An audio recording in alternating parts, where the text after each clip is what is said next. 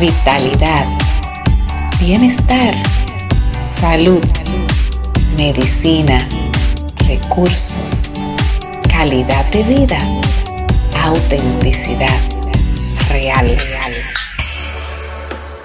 Hola, aquí estoy como te prometí para hablarte sobre el azúcar, ese tema tan dulce como amargo para muchas personas porque hay personas verdaderamente que no conciben su vida sin azúcar y la verdad es que el azúcar es un elemento natural en la naturaleza. Tenemos el azúcar como parte de uno de los cinco sabores de la medicina tradicional china. Es el que se encarga energéticamente de permitir la distribución de todos los nutrientes y de todo lo que se reparte en el organismo, de o que no se aglomere mucho pero sobre todo que fluya. Entonces, ¿qué sucede con el azúcar? ¿Por qué tenemos que hablar de este tema? Y se ha hecho parte de, lo, de lo que está en boga en este momento. Están los detractores, el azúcar es mala, es negativa, no podemos tomar azúcar y están los amantes del azúcar que no pueden vivir sin dulce y que no importa porque la vida es muy amarga, esa es una expresión que yo he escuchado mucho, la vida es muy amarga, entonces hay que endulzarla de alguna manera. Bueno, la verdad es que el azúcar es natural, necesitamos azúcar en el cuerpo, es parte de nuestro combustible natural. Lo que ha sucedido es que hemos abusado del azúcar. Los antiguos se alimentaban de un azúcar natural que se recolectaba a través de frutas que aparecían, de raíces, de plantas, de la misma miel. Hay datos de muy, muy antiguos donde se recolectaba miel y donde se podía consumir el azúcar de manera, eh, digamos que ocasional y como parte de la vida, pero de una manera balanceada. ¿Qué ha traído todo este, este tema del azúcar? La manipulación, la industrialización, el querer hacer de este sabor que verdaderamente es riquísimo y que engancha, de hacer ese sabor algo más eh, atractivo y que la gente lo busque y que no pare de comer, porque se ha visto realmente que afecta centros del cerebro eh, que manejan adicciones. Algunos autores incluso han comparado el azúcar, la adicción al azúcar, como la adicción a la cocaína o a la heroína incluso. O sea, es un tema verdaderamente importante porque sobre todo eh, nos engancha, hay una adicción verdaderamente comprobada en la mayoría de los seres humanos. Nosotros estamos en un tiempo donde la forma de alimentarnos incluye azúcar desde la mañana hasta la noche y sobrepasamos en mucho la cantidad recomendada, que son de 25 gramos, que recomienda la Organización Mundial de la Salud, y que son más o menos 6 cucharaditas que solamente lo contiene un jugo, un jugo de frutas. Entonces, los amantes de los jugos naturales están consumiendo una cantidad muy grande de azúcar y bueno, están sobrepasando ya cuando van a comer otro alimento con azúcar hace rato que pasaron. ¿Cuáles son los efectos? Inflamación en tu cuerpo, eh, predisposición alteración metabólica. Entonces, para mí es un tema muy importante y por lo cual yo me he dedicado más a buscar sobre el azúcar. Por un lado, sí, está la parte médica, está que me dedico a apoyar a otras personas en su proceso de transformación, pero también confieso que hay un interés muy personal porque vengo de una familia de diabéticos en la rama de mi padre. Mi papá también sufrió de diabetes y, murió de consecuencias de la misma. Entonces, bueno, es un tema que a mí me interesa y aunque no ha sido mi caso. Eh, a la vez sí descubrí en un momento de mi vida que tenía indicadores en el cuerpo que me hablaban de inflamación y que me hablaban de alteraciones metabólicas que a tiempo se pueden corregir.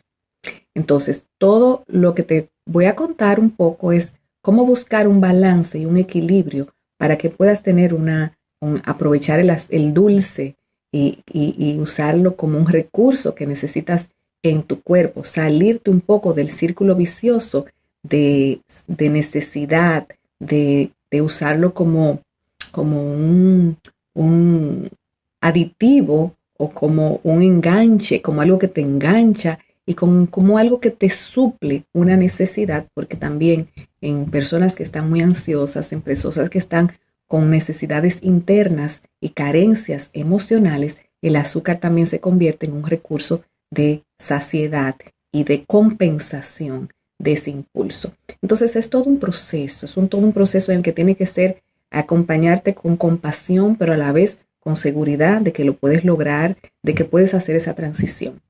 En mi transición yo comencé hace muchos años, estamos hablando de los años 90, y yo también lo, lo, lo recomendaba a mis pacientes cambiar del azúcar blanca al azúcar negra. A mucha gente le dije eso y yo también lo comencé a hacer porque era lo que conocía en ese momento y era lo que estaba leyendo. Y también porque el proceso del azúcar negra en ese tiempo era diferente.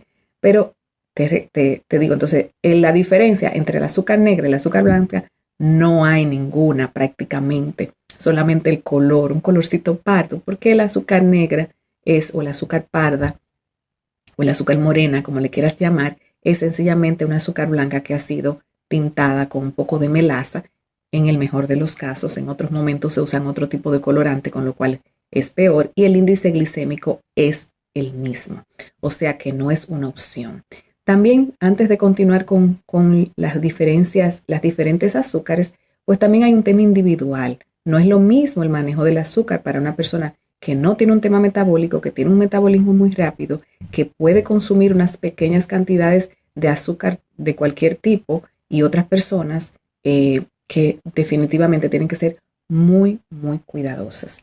En esta eh, transición, pues me he ido encontrando con diferentes opciones y pasé un, tiempo, por suerte no me gustaron, por los endulcorantes artificiales y comencé a probar algunos endulcorantes sin calorías, de eso que se hicieron muy famosos con los sobrecitos blancos, rosados, azules y todo eso, sobre todo el amarillo, el esplenda, fue el que usé un tiempecito, pero rápidamente lo dejé porque también comencé a investigar y verdaderamente también dispara los centros que necesitan, eh, que trabajan y que manejan el tema del azúcar y disparan los mecanismos de secreción de insulina. O sea que cuando consumimos ese tipo de, de endulcorantes artificiales, casi todos los endulcorantes artificiales te reducen los que no están mezclados, porque también ese es otro tema, que muchos están mezclados y tienen eh, dextrosa y tienen un porcentaje de dextrosa, o sea que tienen,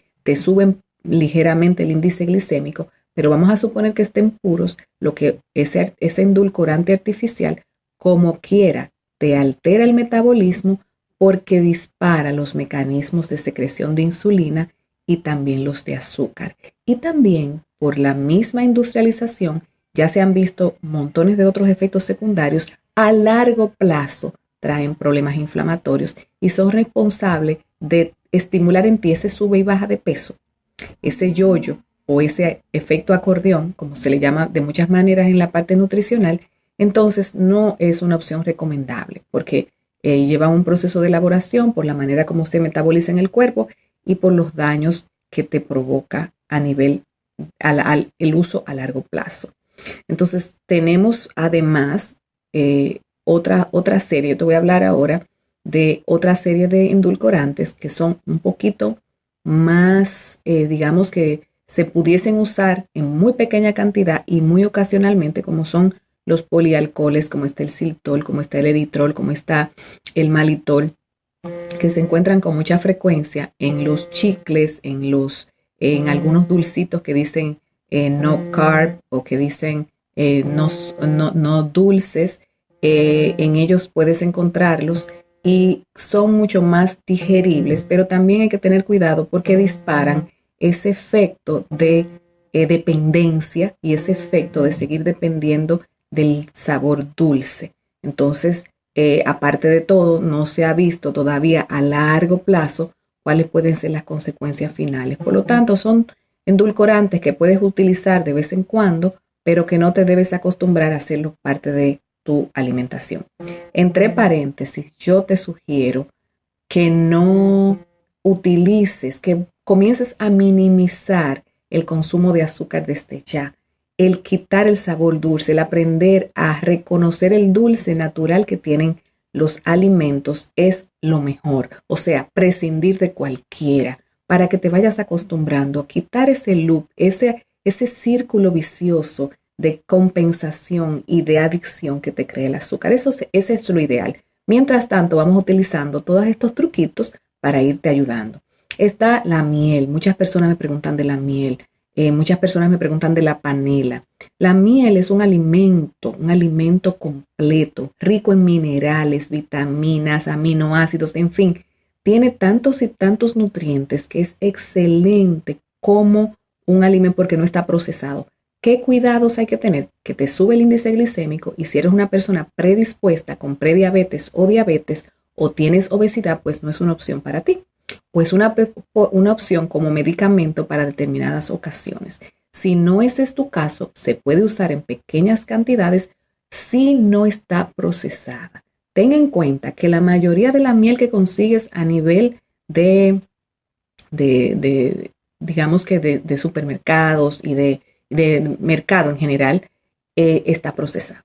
Entonces, procura que sea una miel cruda, una miel no procesada, que tú sepas la procedencia y úsala siempre en muy pequeña cantidad. La otra es la panela, también es un azúcar que, es, que conserva, que es producto de la deshidratación de la caña directamente, que conserva todos los nutrientes y que también puede ser una pequeña opción, una, una opción, pero también en muy mínima cantidad si no tienes problemas inflamatorios. ¿Por qué? Porque también te sube el índice glicémico. En fin, de, las, de los azúcares eh, naturales que yo puedo, te puedo eh, sugerir, tengo al final, después de ir poniendo estos dos, que te sugiero la miel, por supuesto, porque es un excelente nutriente, pero tienes que tener cuidado, no puedes abusar de ella. También está el ágave, pasa lo mismo con el ágave, que está súper con, mezclado, que está mezclado con otros nutrientes, que está súper procesado y no estás tomando tampoco el alimento. Si fuera puro, pues conserva los nutrientes que tiene la planta como tal, pero como está procesado, también le pasa lo mismo.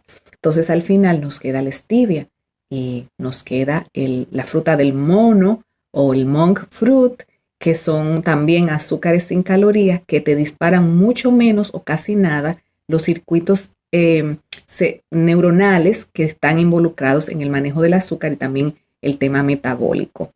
La stevia pasa lo mismo que con los otros endulcorantes. Recordemos que la industria alimentaria está buscando cómo abaratar y para abaratar, ¿qué hace? Mezcla. Entonces la mayoría de la stevia que consigues procesada está mezclada. Entonces yo te sugiero una stevia que no sea procesada, una stevia que sea natural, que sea la planta seca pulverizada y que tú hagas tu propio endulcorante. Si consigues una que sea procesada, pero que sea pura, la puedes utilizar para una emergencia, para un día que necesites, para hacer un postrecito de vez en cuando. Eso se vale, pero en tu vida diaria acostúmbrate a esa stevia pulverizada de manera natural. También te digo lo mismo con la fruta del mono, que la utilices en pequeñas cantidades, son azúcares un poco más costosas, pero como estamos reduciendo la cantidad de azúcar y la idea es que vivas con un mínimo de sabor dulce, con el que necesitas para satisfacer, para producir tu cambio energético y para mantener eh, tu balance eh, de, durante el día, pues entonces no importa porque no vas a necesitar mucha. Entonces aquí lo que te invito es no solamente a que me sigas, no solamente a que te aprendas lo que yo te estoy diciendo. Yo te estoy invitando a que investigues por ti mismo, por ti misma, que te involucres en el tema, que leas, que hay mucho que aprender aquí Solamente quiero entusiasmarte a eso y que sí le pongas atención a este tema que es muy importante. Seguro que como yo vas a encontrar una solución. La mía es mínimo, prácticamente ni siquiera ninguno de ellos lo uso. El que más utilizo es el stevia natural porque también lo uso como infusión y la mezclo con otras plantas. Hago mis propias aguas saborizadas con ella cuando necesito un poquito de azúcar y tiene un efecto adicional que es que te aumenta la saciedad y te disminuye un poco esa, esa necesidad y esa ansia por azúcar, ese antojo de azúcar te lo disminuye. Eh, ya con tanto tiempo que yo tengo en este tema del azúcar, pues mi necesidad de azúcar es mínima. Tengo mis momentos que como todo el mundo y tengo mis momentos que me como un dulce muy ocasional, generalmente para mi cumpleaños. En fin, eh, yo te acompaño en esto, te invito y te vuelvo a invitar a que tú sigas tu propio camino que encuentres tu propia manera, que estoy segura que la vas a hacer. Entusiasmate con eso, entusiasmate con tu salud, porque esto se trata de ti. muy buen camino.